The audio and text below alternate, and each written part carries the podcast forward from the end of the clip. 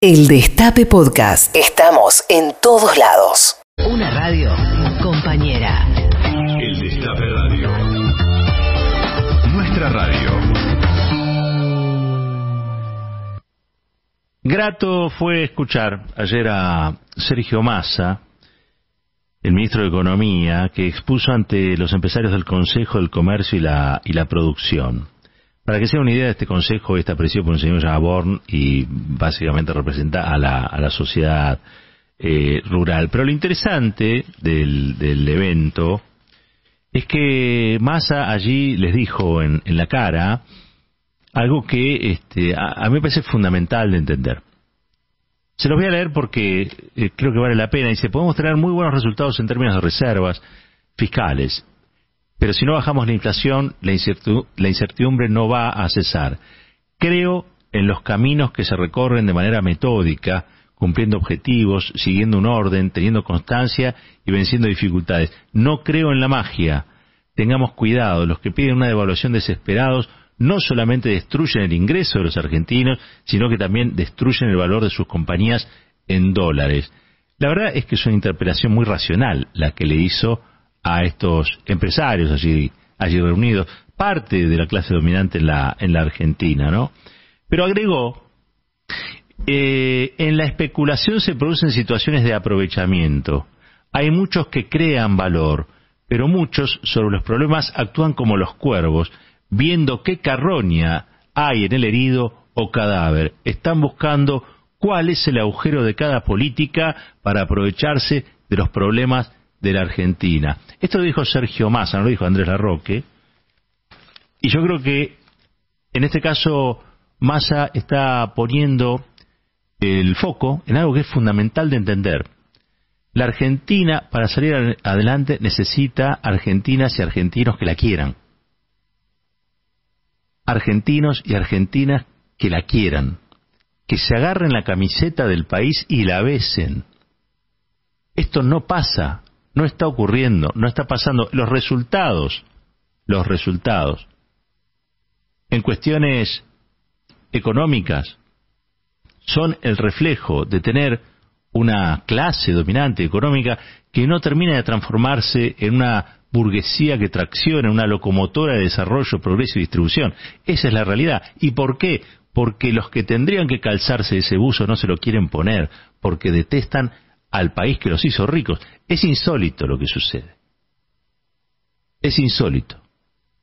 Los que fugan, los que evaden, le reclaman al país que es un país en el que no hay oportunidades y trabajan cotidianamente para el pesimismo de la gente. Ahora, ¿dónde hicieron la plata? ¿En qué país se hicieron ricos? ¿En qué territorio se convirtieron en multimillonarios? ¿Dónde están las fábricas, dónde están los campos, donde se produce aquello que los hace tan especiales. Yo creo que nosotros tenemos un problema de grave autoestima nacional. Y entre otras cosas porque copiamos, en virtud de que los dueños de todo son también los medios de comunicación y son los dueños de buena parte del aparato cultural en la Argentina, copiamos esta suerte de, escepticismo sobre el país, ¿no? Ese escepticismo que a muchos, y durante toda la historia, llevó a que dijeran, por ejemplo, no, mira, el mejor destino que tiene la Argentina es ser colonia. Colonia inglesa, colonia estadounidense, colonia brasilera, qué sé yo. Ha ocurrido y pasa. Y sigue pasando. Hay sectores que no creen en la soberanía, tal como la concibe buena parte o la gran mayoría de los argentinos. Hay sectores que consideran que la soberanía en realidad es un problema. Porque sin soberanía, aquí vendrían capitales y oportunidades. es una fantasía. Eso sí que es algo mágico, ¿no? Es pensamiento mágico, por no decirlo de otra manera. Pero si uno tomara lo que se dice en la mayoría de los medios de comunicación y lo, tamizara, ¿no? como a veces se hace la zaranda del pan el pan que rayamos, ¿no? Se hace la zaranda para que pase lo fino y quede lo grueso. Bueno, si uno tamizara cuáles son los discursos dominantes, vería que traducidos no son otra cosa que eso. La Argentina no tiene destino, es una tierra que solo ofrece como oportunidad el irse afuera a vivir, es un país que nunca va a resolver sus problemas, es un país gobernado por el peronismo o el populismo que, como sabemos, destroza todas sus posibilidades. Digo, ese es el discurso dominante. Obvio que se podría intervenir sobre el discurso dominante de manera más efectiva. Este gobierno tiene un montón de inconvenientes para hacer las cosas que hay que hacer. Pero como no lo hace, será el problema del gobierno. Pero para argentinas y argentinos como nosotros y como nosotras, es un problema para nosotros se transforma en un problema para nosotros. Porque si nosotros no pensamos en el país, nadie piensa en el país. Acá tenemos una clase dominante que piensa en el país en términos de saqueo. Vamos a saber cómo saqueamos los recursos naturales y cómo saqueamos los bolsillos ya destruidos de trabajadores y trabajadoras que vienen haciendo lo imposible para que no les siga cayendo el salario real. Tenemos los salarios más bajos del 2015 para acá. Y como somos conscientes de lo que se había logrado en aquel, en aquel tiempo, también somos muy conscientes de lo que se fue perdiendo. Y a veces nos desespera también ver que eso que se fue perdiendo, se fue perdiendo porque nadie lo defiende. Acá hay que defender cosas. No se puede vivir así. No se puede vivir a merced de gente que no nos quiere. No se puede vivir pidiendo compasión a grupos económicos que la mayoría de las veces lo único que hacen, como bien describió Sergio Massa, están buscando cuál es el agujero de cada política para aprovecharse de los problemas de la Argentina.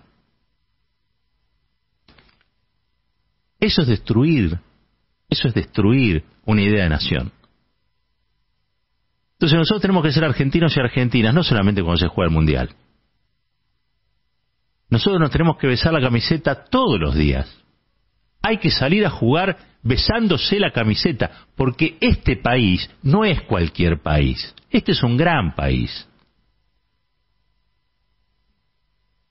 Donde también habita gente que no lo quiere. Pero si le damos la rienda del país a la gente que no lo quiere, este país se destruye, lo vimos. Cuatro años estuvieron en el gobierno. Cuatro años estuvieron en el gobierno.